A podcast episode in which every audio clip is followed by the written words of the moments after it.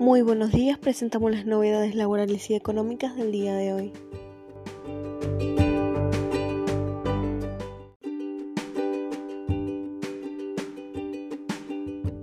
Monotributo 2021. ¿Qué cambios introduce el proyecto de ley?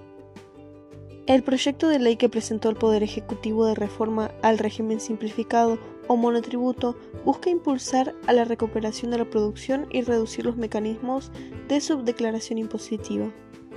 La Administración Federal de Ingresos Públicos planea cumplir ambos objetivos a través de modificaciones que hagan menos costoso el paso de los contribuyentes del régimen simplificado o monotributo al régimen general y de financiar las deudas que se generaron por la suspensión de la exclusión automática entre 2019 y 2020.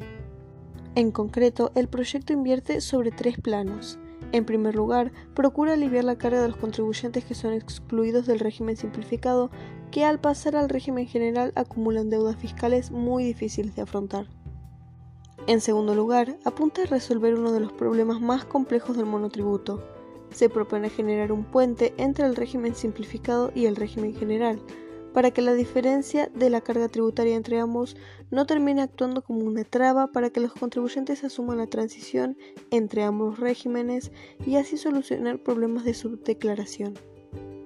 Por último, resuelve un problema transitorio de actualización del monotributo durante 2021, como consecuencia de la suspensión del índice de movilidad previsional, que es el previsto en la normativa vigente para su actualización.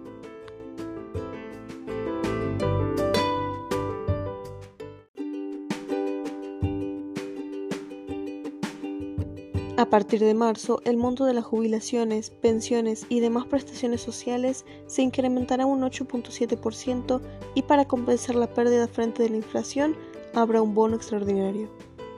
La decisión se tomó porque, con el 8.7%, el primer aumento en base a la nueva fórmula de movilidad que se aplicará por tres meses tuvo un mal debut para los jubilados pensionados y demás beneficiarios de prestaciones sociales como asignación universal por hijo, que suman 18 millones de personas.